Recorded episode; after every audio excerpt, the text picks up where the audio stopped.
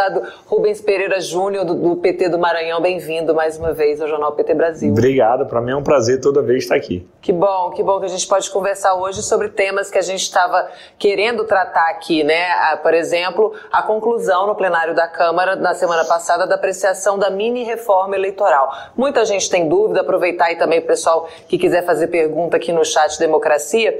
É, deputado, você foi o relator do projeto que deve simplificar e modernizar também esse processo eleitoral, legislação. Como é que deve acontecer essa mudança, deputado? Olha, a maior vitória foi a gente não mexer no nosso atual modelo político eleitoral. E tentaram. Tentaram mexer muito. Só que nós já tivemos tantos avanços ao longo dos últimos tempos que a gente não podia permitir um retrocesso algumas mudanças que já foram feitas nos últimos 10 anos que são significativas. Nós tivemos o fim das coligações, que era uma excrescência na eleição parlamentar. Nós tivemos o fim do financiamento empresarial. Lugar de empresa não é na política. E tentaram voltar essa questão do financiamento empresarial. Nós temos a cláusula de desempenho para poder começar a reduzir o número de partidos. Nós tivemos a criação das federações partidárias, que é o que há de mais moderno hoje no que diz respeito a direito partidário. Uhum. Então nós mantivemos o nosso atual modelo com alguns pequenos ajustes. Eu sou daquela tese de que a democracia se faz com pequenos passos, fortalecendo as instituições.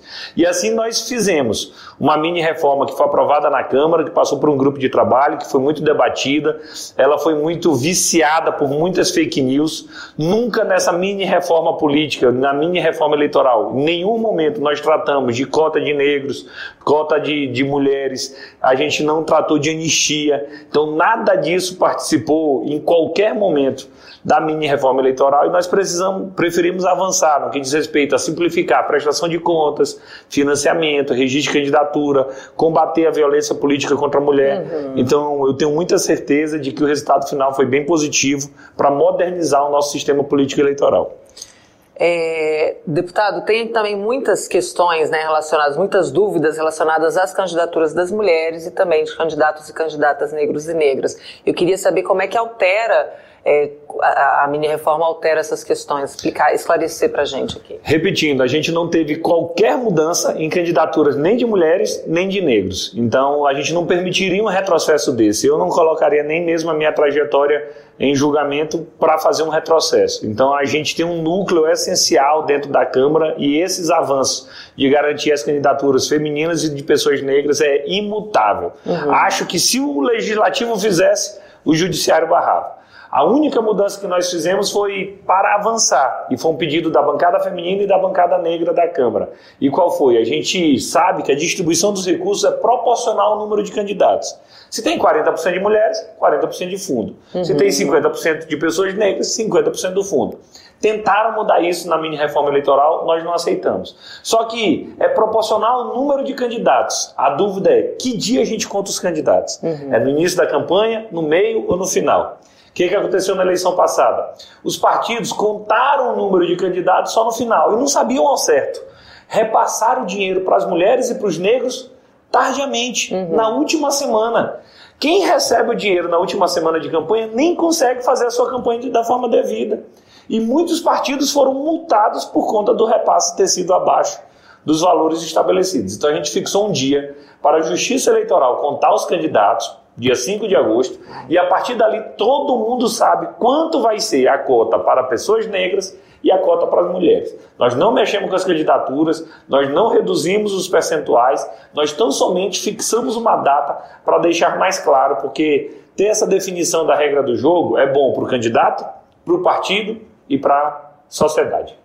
Deputado, e qual a expectativa da tramitação da matéria no Senado e até quando essa matéria tem que virar lei para que, porque a gente tem reeleição no ano que vem, né? Para que a gente já possa é, praticar também né, essa nova mini, essa mini reforma nas eleições municipais? A gente encaminhou ontem para o Senado o texto já em redação final, tem até o dia 5 de outubro para o Senado poder votar, para que seja publicado, sancionado e publicado pelo presidente Lula até o dia 6 de outubro. Por que isso?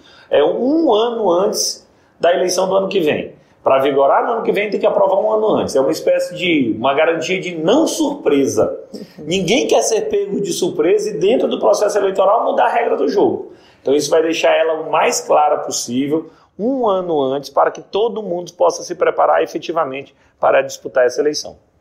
E agora a gente vai mudar rapidamente de assunto para aproveitar também sua presença aqui. Ontem teve sessão né, da CPMI do golpe e ela também já está caminhando para o seu desfecho. Eu queria um comentário de como é que está até agora, como é que foi a sessão de ontem. Ontem a reunião foi extremamente enfraquecida porque teve uma decisão do ministro André Mendonça do Supremo Tribunal Federal dizendo para a testemunha não ir. Isso enfraquece a comissão. Isso impede a gente de investigar. E olha só como a oposição é. A oposição tinha acusado o governo de ter sequestrado a comissão, quando na verdade quem mais atrapalha a comissão são os bolsonaristas, ou os ministros indicados por Bolsonaro com decisões questionáveis sobre o andamento dos trabalhos. A gente já está na reta final, o presidente Arthur Maia sinalizou que quer encerrar a CPI até o dia 17 de outubro, e eu considero que foi extremamente positiva a atuação da CPI nesse período. A CPI é uma investigação política e pública. Ela deu muita publicidade. Graças ao trabalho da CPI, nós colocamos na ordem do dia a investigação dos fatos do dia 8. Esse assunto já estava quase que morrendo na sociedade. Então, quando a CPI investiga, bota muita luz, dá muito desdobramento. Então, a gente tem certeza que boa parte do que aconteceu depois, como por exemplo a delação do Mauro Cid, uhum. veio em função da CPI. E o Mauro Cid, ele era o ajudante de ordem do Bolsonaro, ele viu tudo, ouviu tudo, sabe exatamente todas as tentativas de golpes que aconteceram, fez a delação premiada, e a lógica da delação premiada é que a gente pega um peixe pequeno, ele tem que denunciar um peixe grande, alguém que está acima dele. A pergunta que nós fazemos para o Brasil todo é: ele é ajudante de ordem do presidente, ele cumpria a ordem de quem? Quais eram as ordens que o Bolsonaro dava para ele? Ele mexia com dinheiro em espécie, ele fraudou o cartão de vacinação, e a questão da joia, e a minuta golpista, e o estímulo para os acampamentos virarem celeiro de terrorista. Então, isso tudo foi investigado na CPI, então eu tenho convicção de que nós ajudamos bastante nessa investigação. Deputado, e a gente já tem né, condenações também, né? Aquele, é emblemático aí pelo STF, 17 anos de condenação para aquele, aquele réu. Eu queria sua avaliação sobre esse, também essas repercussões né, no judiciário. E tem que ser assim, tem que ter penas duras, tem que ser severa na punição, porque o crime foi muito grave. A tese da oposição na CPI era: não, eram umas velhinhas que estavam se manifestando e um ou outro se cedeu. Não foi nada disso, foi uma tentativa de golpe de Estado.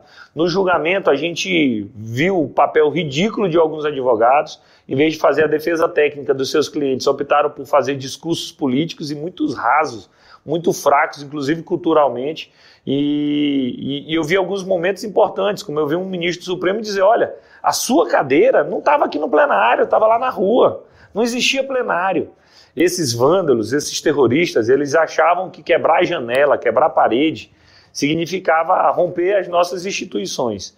E as nossas instituições mostraram que são mais fortes do que cimento e tijolo. E o objetivo deles era claro, era depor o mandato, depor o governo legitimamente eleito do presidente Lula. Eles queriam interromper de toda e qualquer forma o governo recém-eleito. E o que eu fico mais feliz é que agora, a gente já no nono mês de governo, a gente vê que os prognósticos da oposição não se confirmam, que o Brasil está no, caminho certo, no caminho de união, o Brasil volta a ter protagonismo internacional. Essa viagem do presidente Lula a Nova York é mais um exemplo disso. Há um caminho por uma unidade, que é diferente de unanimidade, ninguém quer unanimidade, mas há uma união política, a gente dialogando com o centro democrático, isolando os radicais isolando os negacionistas, porque quem nega a ciência, quem nega a estatística, quem nega a vida, quem nega a democracia, com esse eu não quero nem papo. Agora, com o centro democrático, que eventualmente eu divide um ponto da política econômica ou de um ponto na pauta dos costumes, não vejo problema. Então, a pauta que preocupa o governo é a retomada da economia, a redução da taxa de juros, é mais emprego para quem mais precisa as políticas sociais sendo recuperadas, Minha Casa Minha Vida, garantia do Bolsa Família, salário mínimo acima da inflação, preço do combustível controlado. Então, assim, eu estou absolutamente satisfeito que o golpe foi frustrado, a apuração das responsabilidades está acontecendo e o governo do presidente Lula começou com a bola toda gente vai retomar que tem mensagens da Silvia Cátia Gominho aqui te dando bom dia também. Deputado PT Maranhão está aqui com a gente no chat Democracia. Joana Dark do Espírito Santo Perim também te parabenizando. Que Deus abençoe pelo seu belíssimo trabalho em prol da democracia. O Alberto Quirone agradece os esclarecimentos. Marcelo Brasileiro Dias, bom dia. Esse deputado é nota mil. Olha aí, Andréa Paula. Andréa Paula sugere aqui que o governo converse melhor com a população, é né? Que se comunique melhor com a população. O Marcos JP, ele fala assim: devemos entender então que não haverá anistia, voltando à pauta da mini-reforma. A mini-reforma não tratou de anistia, não tratou de fundo e cota de mulheres e pessoas negras. Repito isso pela terceira vez para não ter risco. Tem uma PEC tramitando no, na Câmara que trata desses assuntos, não tem nada a ver com a mini-reforma. O objetivo da mini-reforma era simplificar o processo, modernizar, procurando uma pauta consensual. Eu vou dar aqui dois rápidos exemplos. Hoje, na lei eleitoral, não há previsão de uma doação por PIX. A previsão que tem na lei eleitoral é do cheque cruzado. Eu não lembro mais o que é cheque cruzado. Eu não lembro a última vez que eu vi um cheque cruzado na vida.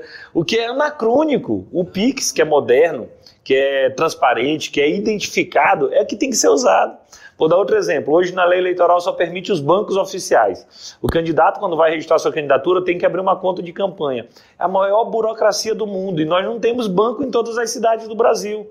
Então a gente já vai permitir na lei que a pessoa pode abrir a sua conta de campanha, por exemplo, num banco digital uhum. ou numa cooperativa de crédito. Então são ajustes, são pequenas mudanças para aperfeiçoar o processo.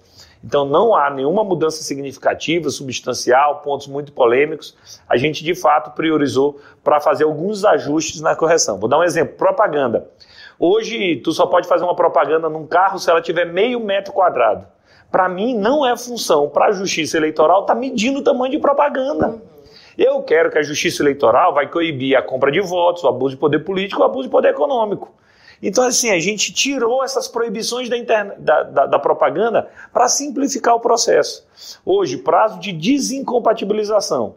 O, a pessoa é secretária, vai disputar uma eleição, ele tem que se afastar três meses, quatro meses ou seis meses. Depende do cargo que ele ocupa e o cargo que ele vai disputar. É uma salada que ninguém entende. Tanto que esse é um dos pontos que é mais impugnado na justiça. Nós pegamos essa questão e resolvemos. Ó, se você é ordenador de despesa, você tem que se afastar seis meses antes para vir para a política, para não ter interferência do Poder Executivo dentro de uma eleição proporcional, por exemplo. Então, nosso objetivo foi simplificar, modernizar, fugindo das pautas mais polêmicas. Obrigada pelos esclarecimentos. A gente viu que o pessoal tinha muita dúvida em relação, principalmente às cotas e a anistia também foi muito importante. É, essa fala aqui na quarta-feira. Obrigada e volte sempre, deputado. Eu que agradeço a oportunidade e vamos agora ligar o radar para a conclusão da CPI, da CPMI. O pessoal da bancada de oposição já está falando em um relatório paralelo.